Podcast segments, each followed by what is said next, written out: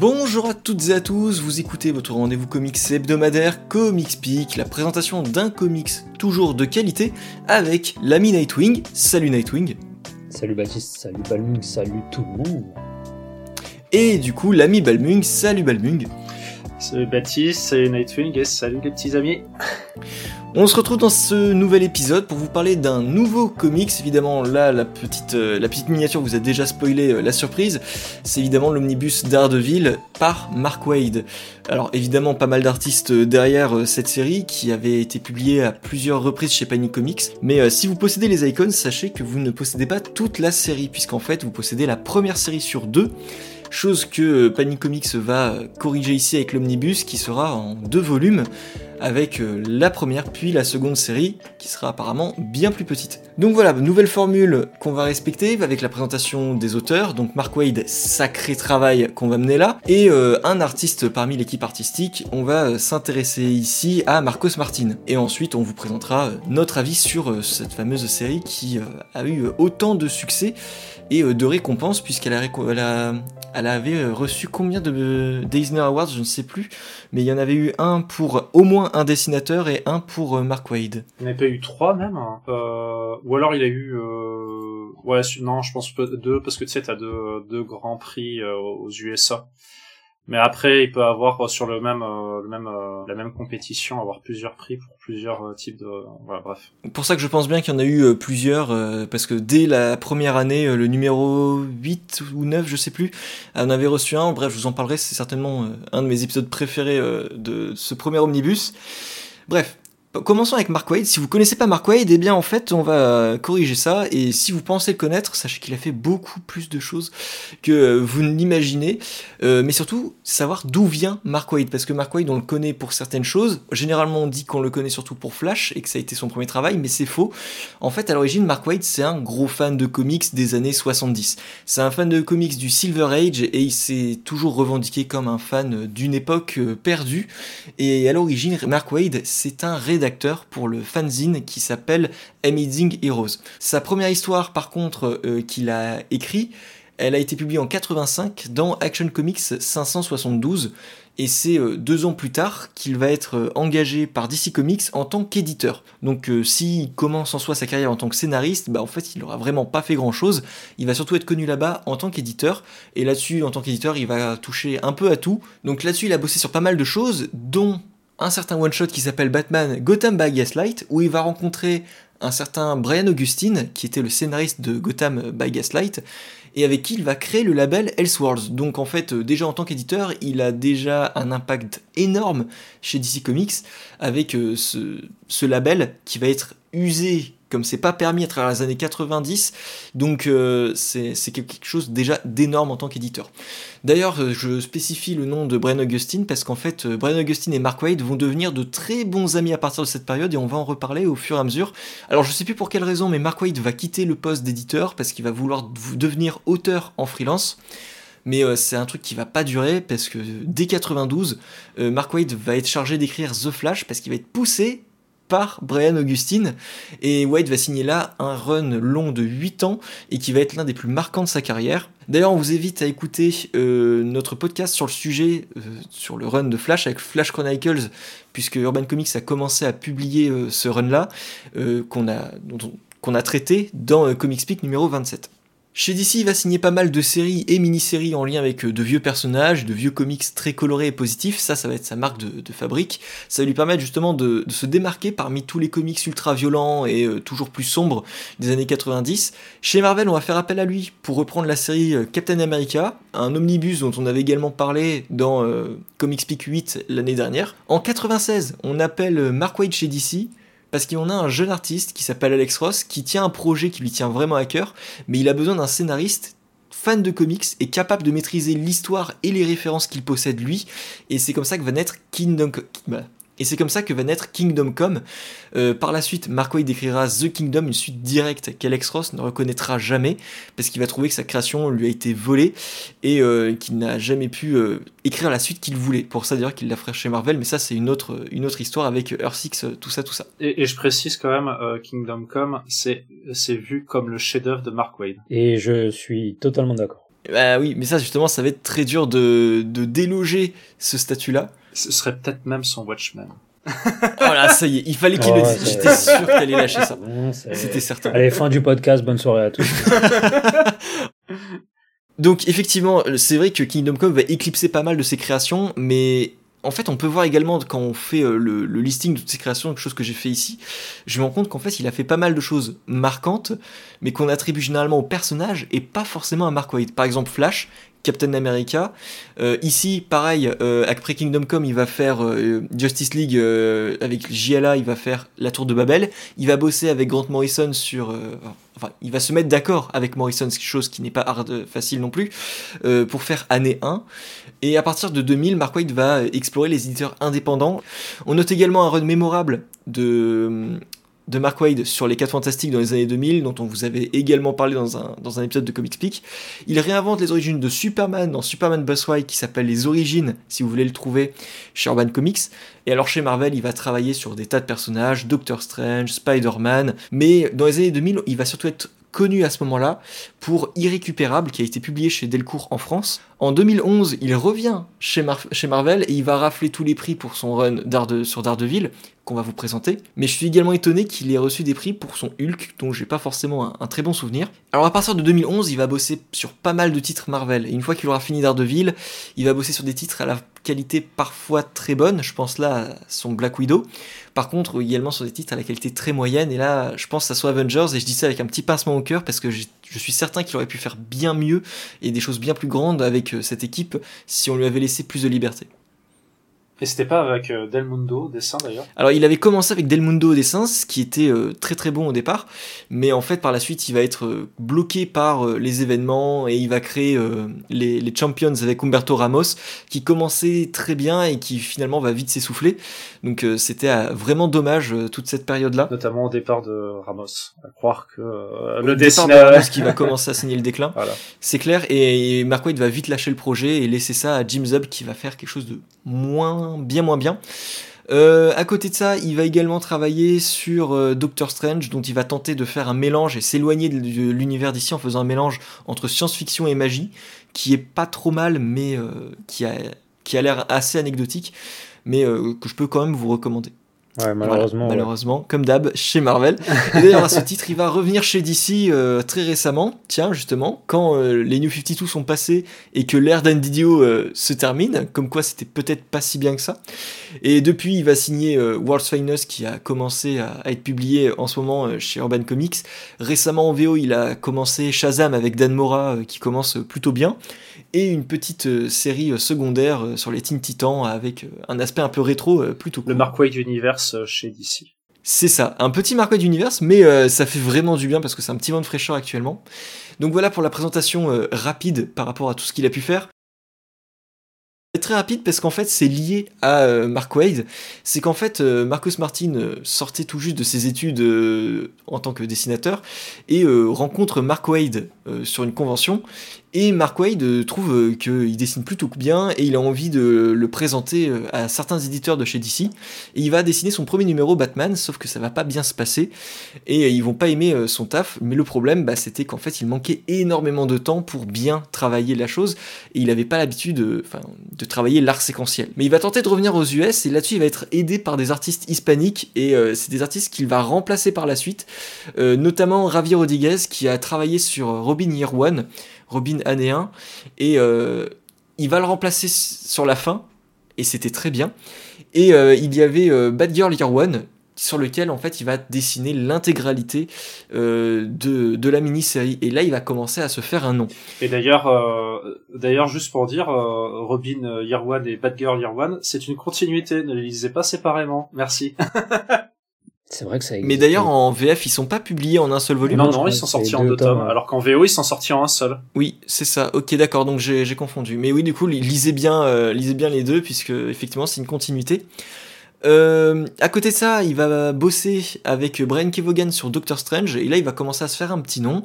Et après il va revenir vers Mark Wade pour travailler sur Spider-Man, sur The Gauntlet que je vous recommande pas forcément, mais également du coup à ce moment-là il va travailler sur Daredevil. Et c'est là qu'il va connaître une vraie reconnaissance puisqu'il va puisqu'il va remporter un Eisner Awards et se faire un nom Et après ça, il va bosser de nouveau avec Marcos Martin sur The Private Eye. Et récemment, il a travaillé avec Brubaker c'est quand même pas rien sur euh, Friday et euh, voilà c'est une petite carrière euh, où je trouve que Marcos Martin a tendance à choisir ses projets mais il les choisit plutôt bien parce qu'il n'y a pas vraiment de, choses mauvaises je trouve dans, son parcours puisque même Spider-Man que je vous recommande pas forcément c'est juste anecdotique au possible mais il, est même pas, il a pas été aussi sur du Walking Dead hein, où t'en as déjà parlé? J'en ai pas parlé effectivement mais je suis pas certain. Il a travaillé sur quoi? Sur Clementine? Non, non, il a sorti sur euh, The Alien. Ah oui, c'est ça, mais c'est bien lui, avec, euh, avec Brian Vaughan. Ah bah voilà, bah oui, bah voilà. Brian Vaughan, je, je suis pas étonné. Mais donc voilà, c'est un gars qui, qui bosse souvent avec ce petit trio de, de, scénaristes. Je dis trio parce que Brubaker, c'est récent, mais ça m'étonnerait pas de les revoir ensemble. Et, et, voilà. j'en profiterai juste pour ajouter du coup qu'avec cette très longue présentation qu'on va écorter, euh, que euh, notre euh, pas Marcos Martin mais plutôt Mark Wade est l'auteur qui sont les auteurs qui continuent encore leur carrière et celui qui a le plus de titres à son actif. Parce que sinon, on pourrait se battre avec euh, Roy Thomas, mais on va pas repartir sur ce débat. Alors voilà, Balmung aime beaucoup euh, faire les comptes et savoir à qui, à qui est la plus grosse euh, parmi les scénaristes de comics. c'est très cool.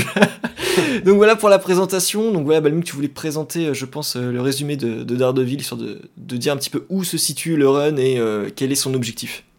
Non, non, c'était après. C'était après C'était moi qui devais m'y coller? Ouais, ouais.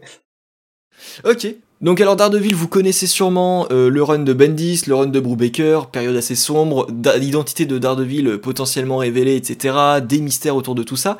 Sauf que ce que vous savez pas, c'est qu'après Brubaker, il y a un passage à vide, à mes yeux, qui s'appelle le run de Andy Deagle, qui pour moi est discutable au départ et catastrophique sur la fin, puisqu'au départ en fait on a Daredevil qui est possédé par un démon, qui devient euh, avec qui, revient avec un costume sombre, qui tue euh, Bullseye et qui euh, après ça va être sur le chemin de la rédemption dans un titre de road trip qui est complètement hors sujet et j'avais trouvé ça affreux, qui s'appelle d'ailleurs si vous cherchez hein, Daredevil Reborn. Donc c'était avant? C'était Shadowland au départ, et euh, le moment où il tente euh, la rédemption, c'est Reborn, et euh, c'est vraiment pas bien du tout. suite à ça, Mark White débarque sur une nouvelle série d'Ardeville, et là, comment est-ce que tu fais pour récupérer ces pots cassés? Eh bien, en fait, Mark White va prendre tout à contre-pied, se dire voilà, Daredevil est au plus bas, sa rédemption, elle est foirée, qu'est-ce que je peux faire pour revenir sur des bases saines? Eh bien, je vais dire que c'est bon, euh, il va positiver surtout et que tout sera coloré. Donc il prend à contre-pied tout ce qui est fait euh, jusque-là euh, sur Daredevil, sur les 20 dernières années, et voire même 30, et il propose un Daredevil très coloré, inédit, jovial, heureux, et ce qui est très bien, c'est qu'il va rendre tout ça cohérent par la suite. Et ça, c'est très très fort de sa part. ce run, il se présente sous forme de petits récits, de petites histoires, qui vont venir se succéder. Ce qui fait que vous avez un début, une fin à plusieurs reprises, mais avec un fil rouge sur les relations entre les personnages et une intrigue en fond qui euh, va évoluer. Donc ça c'est vraiment très très très cool. On peut se retrouver avec des petits numéros par-ci par-là qui sont un petit peu hors sujet, mais qui vont en fait disposer quelques messages, quelques éléments pour la suite. Et euh, j'ai adoré euh, cette, cette conception-là de la chose parce que ça donne vraiment l'impression de suivre un Daredevil qui évolue dans un univers et qui parfois peut euh, se montrer dépassé par les événements et il n'a pas forcément conscience de, de, ce qui se passe. Donc il peut être vraiment débordé par par tout ce qui lui arrive et euh, essayer de garder le sourire malgré tout ça, ça peut être effectivement compliqué. Donc c'est des choses parfois assez lourdes, euh, on garde quand même euh, des, conséquences difficiles et des mots durs à entendre et des relations entre lui et Foggy qui peuvent parfois être tumultueuses et des conséquences qui sont parfois inattendues entre dans, leur vie personnelle respective. je trouve ça génial. On a des petits crossovers avec Spider-Man puisque Mark Waid s'occupait à cette période-là euh, également de la série Spider-Man. C'est plutôt cool. On a également une collaboration avec euh, Greg Rucka et son Punisher qui, euh, se glisse très très bien dans, l'intrigue de Daredevil sans pour autant qu'on ait besoin de tout connaître de ce qui se passe du côté du Punisher à ce moment-là. Donc vous, allez être surpris si vous connaissez pas le run de Ruka parce que ça arrive sur une période un peu avec beaucoup de changements, on va dire. Mais euh, c'est très cool, ça vous donnera un, petit avant-goût. Et puis c'était Checheto au, dessin. Personnellement, j'aimais beaucoup. Je sais que Balming est très, euh, est très sceptique par rapport à, son style de l'époque. Mais euh, voilà, c'était c'est vraiment un run que j'aime beaucoup pour ça. Je vais pas en dire plus, mais on a des épisodes qui sont marquants. Et si je devais en garder un de mon côté, c'est celui qui avait remporté un Eisner Awards, où Matt Murdock se retrouve dans un bus scolaire avec des enfants aveugles et qui se, retrouve accidenté en pleine tempête de neige. Et la tempête de neige va créer un problème sur sa perception des choses. Et il va avoir beaucoup de mal à, positiver, à garder les, enfants unis euh, autour de lui et euh, à les aider à garder espoir dans l'idée de survivre à, cette étape et, à ce périple à pied pour euh, retrouver de l'aide et être sauvé. C'est juste ça, et pourtant les dialogues sont vraiment percutants, le comportement des enfants est, crédible et pas, et pas nié, et c'est excellent. Et l'idée d'un Daredevil qui se, se, fait du mal pour aider ses gosses et qui finalement va se retrouver euh, plus en difficulté qu'autre chose, c'est euh, j'ai trouvé ça génial. T'as pas de grand méchant, t'as as juste un message qui est porté avec plein de bons sentiments et, et c'est un, un, épisode qui me touche toujours. Je crois que c'est la quatrième fois que je le lisais là euh, pour, pour le podcast et j'étais toujours ému devant, devant la manière dont c'était raconté. Les dessins, je les trouve magnifiques. on a une partie artistique avec pas mal de dessinateurs différents. Hein. J'ai présenté Marcos Martin, mais on en a beaucoup d'autres. On a Chris Samney, Paolo Rivera, Marcos Martin, Javier Rodriguez. Euh, mais ils sont tous dans un style similaire, très coloré, mais on, on, arrive très bien à les distinguer. Euh, quand, surtout quand vous faites un petit œil là en, suivant euh, tous ces, numéros à la suite et en voyant les, différences. Donc voilà, je pense que c'est une petite présentation succincte suffisante si jamais vous avez quelque chose à ajouter.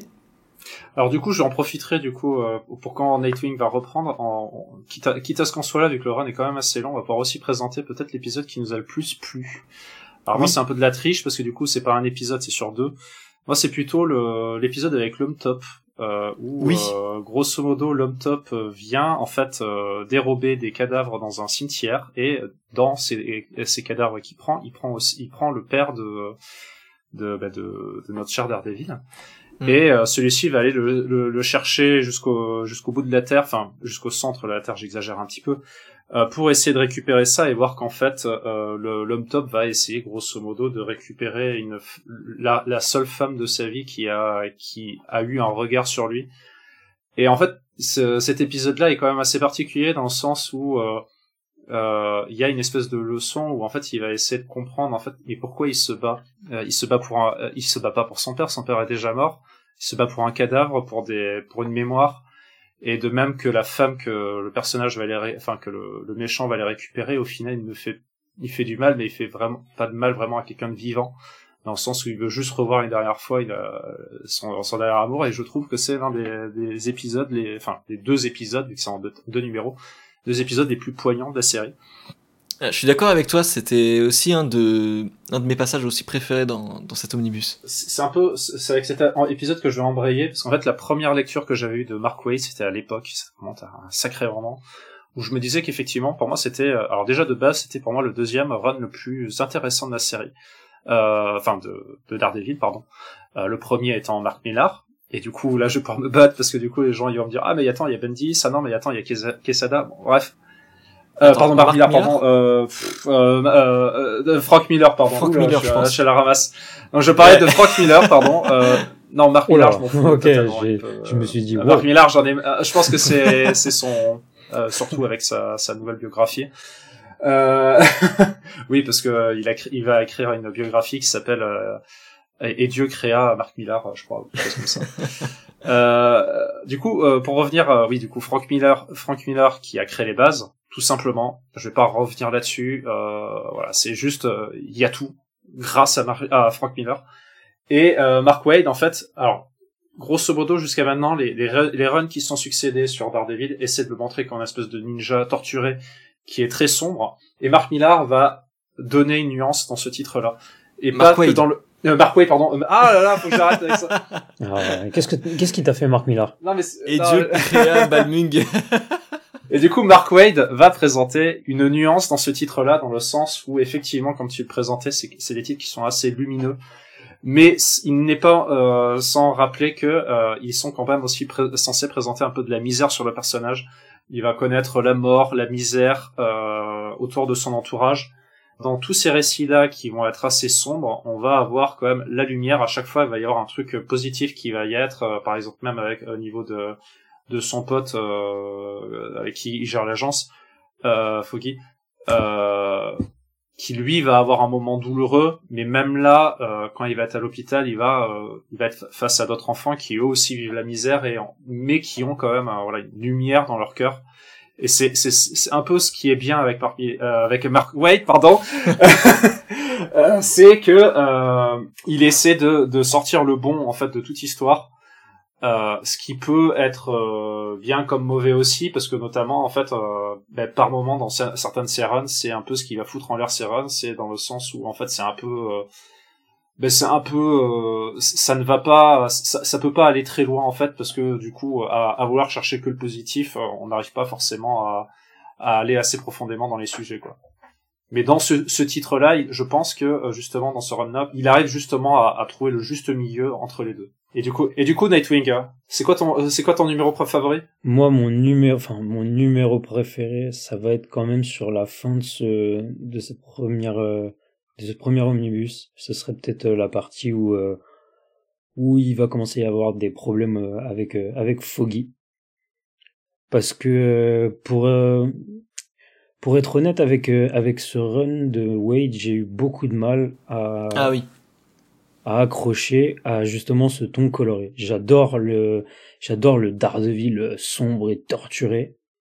Et du coup, euh, j'ai mis énormément de temps à, à apprécier, euh, à apprécier euh, ce que faisait Wade.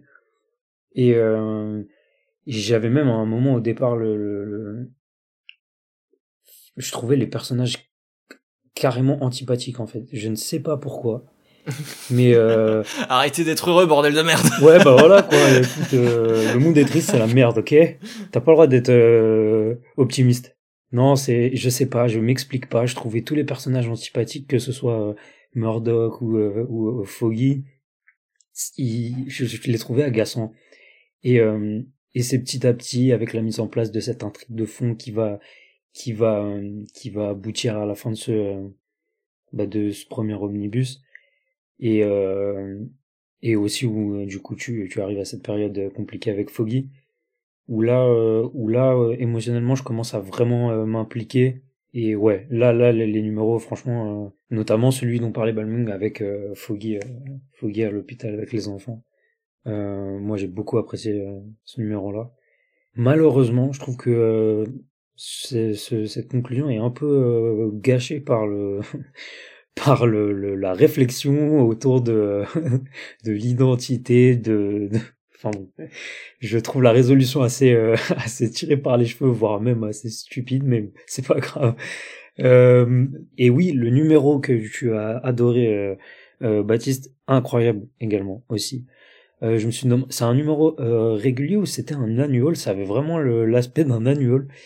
Et, non, c'est Ouais, mais voilà, c'est ça qui est bon, c'est que tu peux avoir euh, dans la série régulière ces numéros et je trouve ça cool. Tu vois, c'est exactement un truc comme on avait vu avec Hitman où en fait tu peux avoir un numéro comme ça.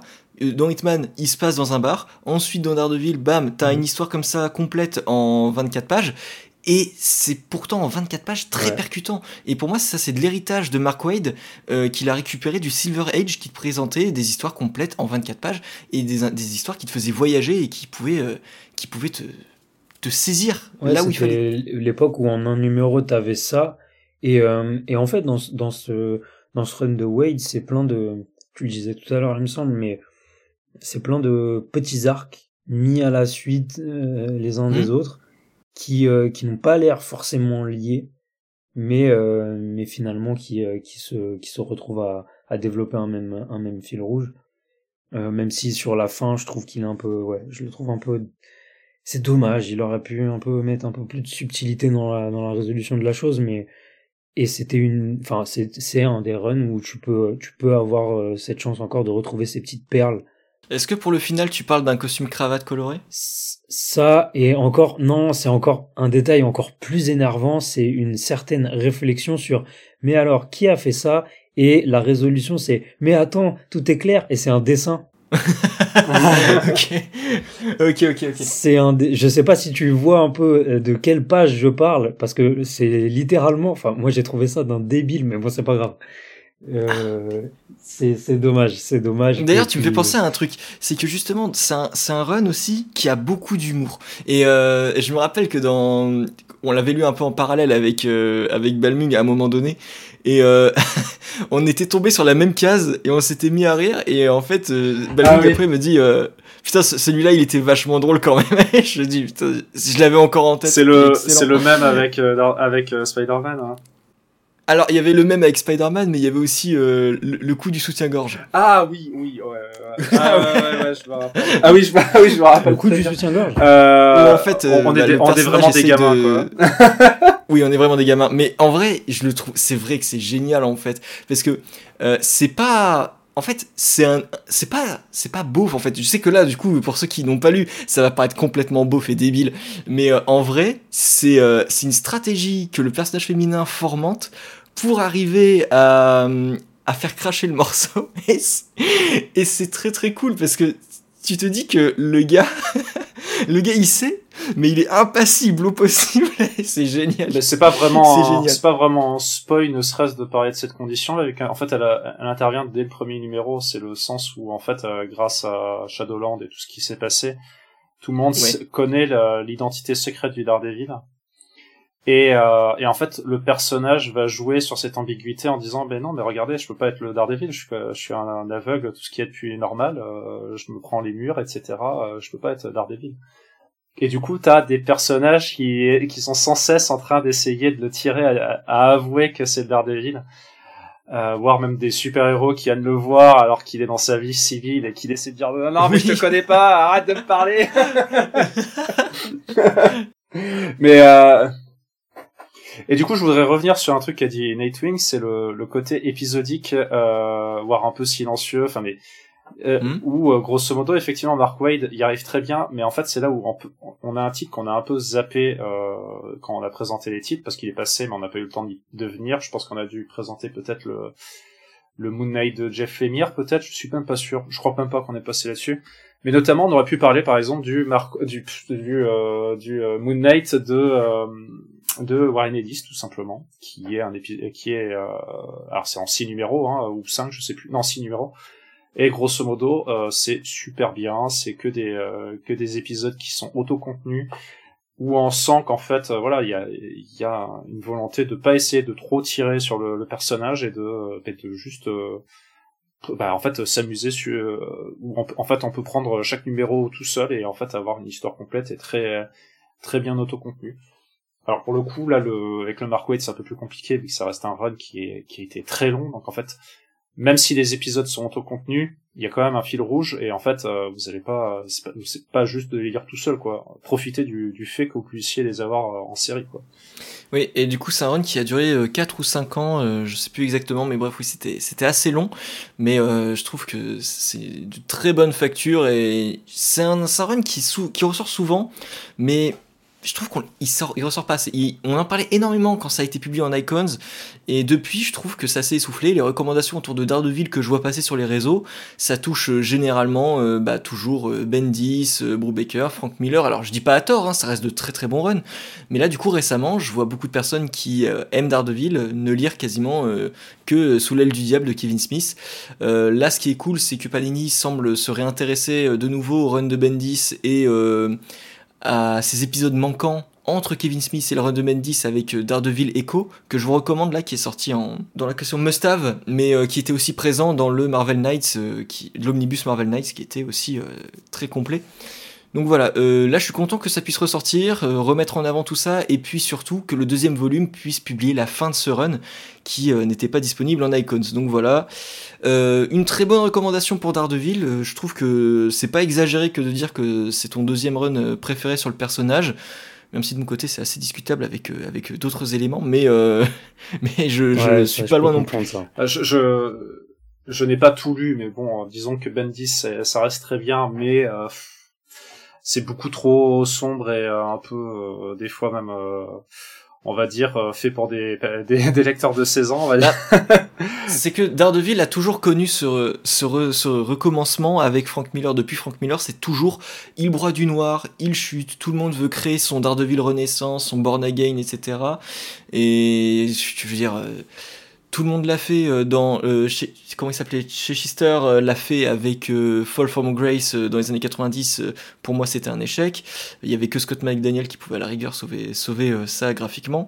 À côté de ça Bendis l'a fait d'une certaine manière avec la révélation. Euh, Brubaker a dû ramasser les pots cassés et essayer de se débrouiller derrière avec ce, qui, mm. ce qui avait été fait par Bendis. Andy Deagle refait la même chose avec Shadowland puis Reborn qui était catastrophique. Donc là que quelqu'un apporte quelque chose de nouveau tout en respectant les thématiques de Daredevil, je trouve ça vraiment excellent. Alors effectivement, ça va vous faire sortir de votre zone de confort si vous êtes un lecteur de Daredevil, mais je trouve que c'est justement la grosse qualité de ce run.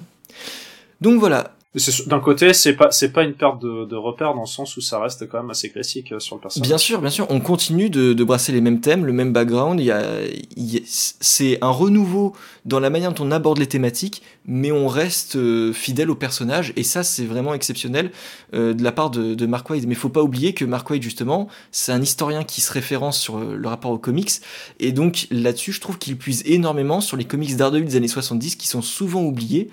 Et euh, il joue pas pour moi assez sur la dimension un peu gothique euh, qu'on retrouve dans les années 70 euh, avec euh, avec certains ah, dessinateurs. Ah, avec le film, hein, le film d'Ardeville, ouais, je vois très bien. Alors, avec non. du Evanescence.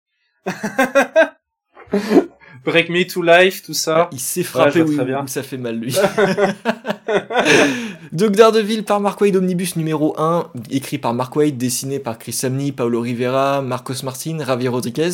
Un omnibus de 728 pages pour 70 euros. C'est sorti le 20 septembre 2023, évidemment chez Panini Comics, votre fournisseur d'omnibus officiel en France. Pour, euh, pour construire votre maison.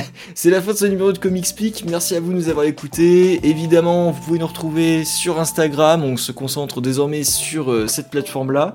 On vous tiendra informé sur les prochaines sorties, etc. La prochaine fois, on vous parlera cette fois-ci non pas d'un univers sombre qui devient coloré, mais d'un univers sombre, très sombre, très violent, en noir et blanc, par Frank Miller, qui s'appelle Sin et puis City pour euh, une petite réédition. On reviendra du coup sur euh, cette petite œuvre culte la semaine prochaine.